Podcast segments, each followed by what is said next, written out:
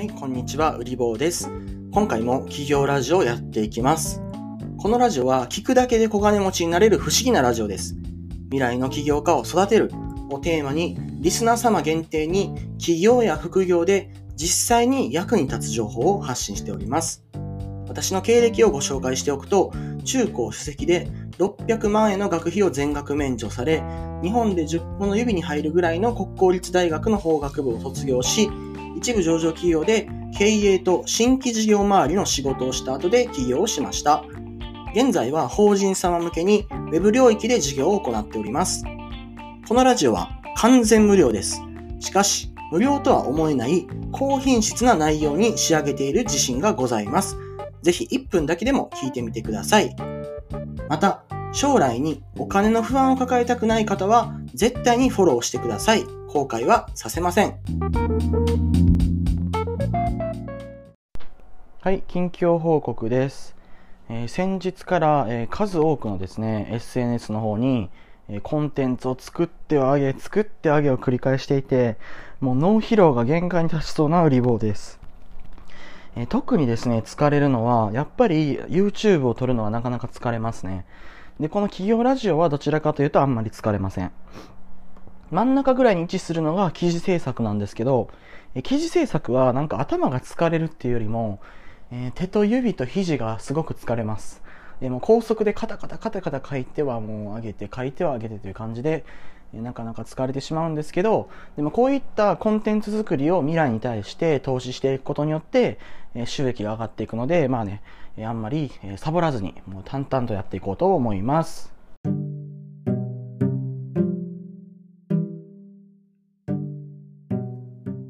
スポンサーコール。この番組のスポンサーは、隣の起業家売り棒。読むだけで儲かる小金持ち note。売り棒起業チャンネル。売り棒ブログの提供でお送りします。将来お金で困りたくない方は、ぜひフォローとチャンネル登録よろしくお願いいたします。ここだけの限定情報を一番早く手に入れることができます。はい、今回のテーマっていうものは、なかなかですね、普遍的なテーマなんですけども、敵について話したいと思います。エネミー、エネミーです。で、もちろん、この企業ラジオで扱う敵っていうのは、商売敵のことですね。でもですね、ちょっとニュアンスを理解いただきたいのが、競合じゃないんですよ。競合じゃ。競合っていうのはビジネスで競合になるっていう意味で、えっと別にですね、競合だからいがみ合うとかね、憎しみ合うとかね、そういう類のものではないんだと。なんだけれども、商売敵っていうのはですね、この商売敵という言葉にもあるように感情がこもっているわけなんですね。で今回のテーマで伝えたいこと何かっていうと、商売敵みたいな人や会社を作ってはいけないよという話です。えーなぜこんな話をするかというと、えっ、とですね、まあ、先日、まあ、ネットで知り合っている方なんですけれども、まあ、そういったあの方の、まあ、お店にですね、何かちょっとこう、そのお店で働いてる人と、まあ、因縁があるような感じの人が来店して、えー店の中でちょっと何かいざこざがあり、えー店のですね、えっ、と、まあ中で働いてた人が、まあちょっと障害沙汰を起こしてしまったということを、まあネットでですね、聞いたんですね。で、そのお店っていうのも、まあインターネットではかなり有名なお店で、えっ、と、まあ私個人としてはそれを聞いたときに、まあ事実関係、現場にいたわけではないのでわからないんですけど、あ少し残念だなというふうに思いました。なぜ残念だって感じたかっていうと、それは単にそのそういった、えー暴力沙汰が起きたことではなくて、えー商売において商売敵が作られてしまったんだなっていうのを感じたからなんですね。で、まあそれをですね、あの、まあ材料にして今回、えー話していくわけなんですけど、うんとですね、この商売敵っていう概念ってなかなか面白くて、そのあなたが何か商売するときに、その商売を邪魔しに来る人とか、えー邪魔しに来る会社とか勢力っていうのが絶対出てくるんですよ。絶対出てくる。例えば、YouTube でインフルエンサーになって何か商品を売るとか、まあ、それからツイッターで何かこうインフルエンサーになって何か売るとか。これもですね、企業がやったら商売敵生まれないんじゃないかって思うかもですけど、まあ、全然そんなことなくて、企業でも今の時代はですね、個人も結構発信力が強いので、まあその勇猛果敢というかね、暴れる個人が企業に喧嘩を打ってくるってことだって十分あり得るわけなんですよ。だからここで私が扱う扱うテーマの射程っていうのは、そのビジネスにおける、まあ、正々堂々の勝負とか、あ価格のなんか競争であったり、品質の競争とかそういうものじゃなくて、例えば店だったら店に嫌がらせされるとか、えっ、ー、と、それからネットだけで完結する商売でも書き込みされるとか、うんと、ありもしない噂を立てられるとか、それから、まあなんかいわゆるアンチっていう人ですね。アンチっていう人がついちゃうとか、えっ、ー、と、YouTube の動画に、えマイナス評価を連打されるとかね。まあいろいろあるわけですよ。で、これが起きるっていうことを多分わからない人っていうのは、えっ、ー、と、あんまり商売やったことない人で、じゃこれは真っ当な商売だったらアンチとか商売敵つかないかっていうと、え全然そんなことはなくて、世の中の人っていうのは、えっ、ー、とですね、私も含め、あなたも含め、何か物事があった時に、それに反感を覚えたりすると叩きたくなるんですよね。叩きたくなるんだけど、じゃあその叩かない時どんな時かっていうと、叩いたら自分が不利になる時とか、法律で叩くことが禁止されてる時とか、叩きたい対象がもう圧倒的に強くて、やったらやり返されるっていうのが分かってる時に、えー、攻撃が起きないと。なんだけど、まあ、裏を返せばですね、全然叩いて OK で、叩いてもやり返しなさそうで弱い相手っていうんだったら、みんながですね、ボコボコに叩くわけですよ。今の時代、インフルエンサーが何か商売して、そのインフルエンサーがちょっと弱そうだったりとか、弱みがあれば、ものすごい勢いでネットでそのアンチって言われる人が、えっ、ー、と、まあ、集まって攻撃しちゃうわけなんですよね。でそこに対してインフルエンサーの人たちがどういう対抗をしてるかっていうと、まあ、あまりにもひどい誹謗中傷の場合は、えっ、ー、と、開示請求をプロバイダーに対して行って、訴訟を起こして、その、えっ、ー、と、悪口言ってた人の、まあ、実名とかを割っちゃってネットにさらす、さらにさらすみたいな、まあ、なんかそういう、まあ、戦争みたいになるわけですよ。でもですね、こういった、まあ、格論は置いといて、私が言いたいこと何かっていうと、基本的に自分が商売してて、そういうなんか邪魔をされるのって、よくあることなんですよ。それを、ま、スルーしておけば、え、商売敵とか、あアンチの人にはならないんだけど、この人たちが浮き彫りになるときどういう時かっていうと、その人たちのことを存在するものとして扱ってしまった時に敵になっちゃうんですよね。要するにどういうことかっていうと、あなたが何か活動をしていて、それに対して、あの、誰かが書き込みしたと。で、書き込みした人に対して、そんなこと言わないでくださいとか、えっ、と、謝ってくださいだの、訂正してくださいとか、あとはその人の何かこう属性を使ってけなしたりすると、相手は、あ、この人って自分がなんかそういう意思を投げたら反応してくれる人なんだっていうふうに考えるから、その反応が欲しくてもう一度同じことをするわけです。で、同じように意思を投げる人を集めて、え、束になってあなたのことを潰しに行きます。じゃあこれって商売でお金を稼ぐ、1円稼ぐっていうことに関して、何か得してるんだろうかって考えたときに、え全く得してないわけですね。なぜならば、こういったアンチとか商売敵の人に対応するために、いちいち精神力とかお金とか時間とか人員を割かないといけないから。です。だからやるべきことっていうのは、自分で何かこう、対抗して何か言い返したりとかするんじゃなくて、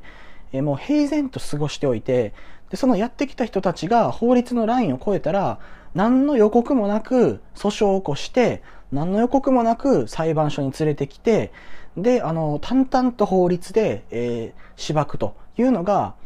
うんとですね、最もなやり方なんですよ。でこれに対して、うんと今回あったような、まあ、あ暴力というかね、手を出してしまうっていうことをしてしまったら、逆にそれを逆手に取られて、相手側相手側としてはですね、自分が殴ったりするんじゃなくて、相手に殴らせることが目的で店に来たりもするわけです。厄介な人っていうのは。だから、それを誘発させた段階でもう負けちゃうわけなんですよね。はい。で、こういう、その挑発とか煽りとか、うんと何かこう戦いをね、仕向けられたりした時に、こうスッとね、逃げてしまうっていうのも手なんですよ。別にそこで、うんと、折れてしまったからって言って、何か傷つくわけでもない。何か負けるわけでもない。その代わりに、あの、商売における勝利っていうもの、ひそやかな勝利っていうもの、つまり波風立てないとか、商売敵を作らないとか、アンチを作らないっていうあの、ひそやかな勝利を手にしているわけなので、うんと、全くですね、気にしなくていいんですよね。なので、このお店に関しては、まあ、すごく残念なことがあったなと、えー、思いつつ、まあ、その責任者の方っていうのも、あの、謝罪をされていたんですけども、うん、なかなかこうやりきれない思いがあるんだろうなと思います。実際、あの、店商売ですね、実店舗がある商売ってこういうことよく起きるんですよね。え例えば、そういったその暴力でご飯食べてるようなね、人たちが、まあ、店にやってきて、みかじめ料を要求してきたりとか、えそれから、まあ、その、競合のお店の人たちが来て嫌がらせしてきたりとか、あとはまあ、地味なところで言うと、例えば焼肉屋さんをやりたいときに、あの、肉の仕入れ業者と、まあ、他の焼肉店がつるんで、その美味しい肉を渡さないようにするとか、まあなんかいじめですよね、いじめ。いじめられたりするわけですよ。そうなると、まあ店も立ち行かなくなる。だから私が基本的に商売やるときに、えっ、ー、と、ネットでやるのがいいよって言ってる理由っていうのがここにあって、お店っていう実店舗っていうところは人が集まってきますと。人が集まってくるときに、その集まってくる人をスクリーニングできないんですよ。要するに、こういう感じのやばい人は入ってこないでほしいっていうことが、えー、お金とか店の雰囲気でしか規制ができない。例えば、入場料めっちゃ高く取ったりとか、バーとかだったら、あの、チャージ料高くするとか、とか、店の雰囲気をそういうやばい人が入ってこれないような、まあ、なんか高所な感じにするとか、うん。まあそういうことができると思うんですけど、そのぐらいしかね、裏を返すとできない。インターネットの場合は、なんか変な人がですね、いっぱいやってきても、あの、アカウントバンしたりとか、まあ、それとか、その人非表示にしたりとかして、まあ、抹殺できるんですよ。できるし、例えば、そのウェブ上、ネット上で、まあ、その商売ダメになったら、また新しくドメインとかサーバーと、まあ、サーバーいらないな。ドメイン新しく取ってきて、で、別の顔とか別の名前で始めちゃえばいい。別のアイコンで始めちゃえばいい。だから別に不死身なんですよね。中身だけそのまま使って、店の看板、はい、変えましたと。明日から別ドメインでやりますっていうのができる。だから、あの、今の時代ですね、インターネットをどんどん使っていく方がいいわけです。はい。要するに、事業に対するリスク要因が生まれた時に、まあ、回避しやすいわけですね。お店と違って。お店だったらもう場所が割れているので、もういくらでもですね、何でもやられるわけなんですよ。私もね、知ってる、あの、店舗経営者の方が、酔っ払いの人にね、なんか窓ガラスを夜中にバン割られたとかね、ありましたよ。聞きました。まあ、その人の場合は、なんかね、結構腕っぷしが強い人なんで、えっ、ー、と、窓ガラス30万円今すぐ弁償するか、警察に突き出して勤務先に言うか、どっちか選んでくださいって言って、まあ、30万円払わしたらしいんですけど、ある意味、店舗やるんだったら、そういうなんか、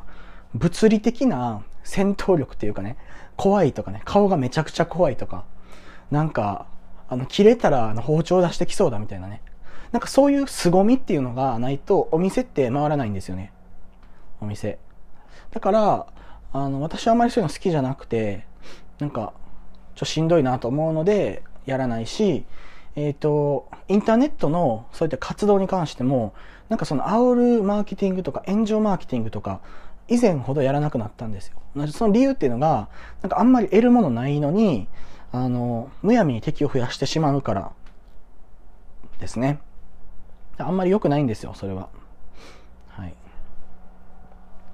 だからもしも皆さんが何か商売するんだったら、基本的にはネットをあの軸にやった方がいいし、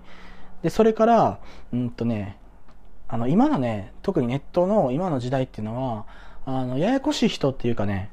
えっ、ー、と、自分のメリットとかお金にはならないのに、人がやってる商売を邪魔することが、あ趣味みたいな人がいますから、そういう人に補足された時に、あの、大丈夫なような柄にしておくっていうのは結構大事ですね。例えばね、えっ、ー、と、法人名を晒して、えっ、ー、と、顔とか名前を晒してしまったら、もうそれって、ある意味、もうあの、無防備なわけですよ。そういうやってくる人に対して。だからあんまりですね、ネットでめちゃくちゃ露出するタイプのビジネスやるんだったら、法人名とか名前とか基本的に出さない方がいいですね。出さないようにしといて、攻撃みたいなことしてくる人がいたら、その人、やってきた人だけ、えっ、ー、と、開示請求で割って、その相手だけを丸裸にして、徹底的に攻撃するっていう方が強いですよね、戦い方としては。だから、あの、あんまり、えー、出さない方がいいんですよ。はい。まあ、そういった部分を、えー、ぜひですね、気をつけてみてください。で、このお店と、まあ、担当者の方と責任者の方に関しては、まあ、これからの再起の方を、えー、お祈りしております。えー、聞く人が聞けば何を言ってるか大体わかるような内容になったので、これで締めようと思います。ありがとうございました。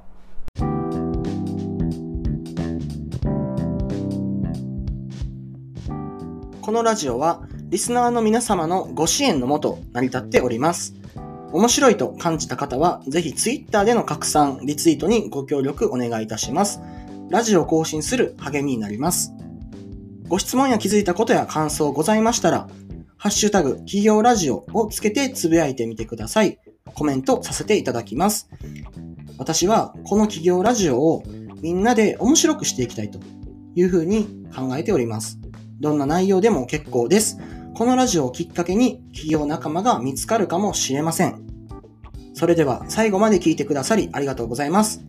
みんなでなろうぜ、小金持ち。